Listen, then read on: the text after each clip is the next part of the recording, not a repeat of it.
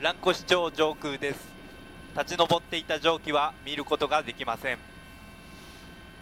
蘭越町では6月地熱発電の掘削中の井戸から蒸気が噴き出し周辺の水や大気中から硫化水素やヒ素が検出され19人が体調不良を訴えていました。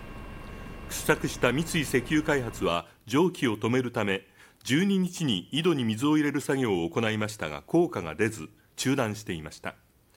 昨日夕方再開したところ蒸気は夜までに弱まり噴出がほぼなくなりました。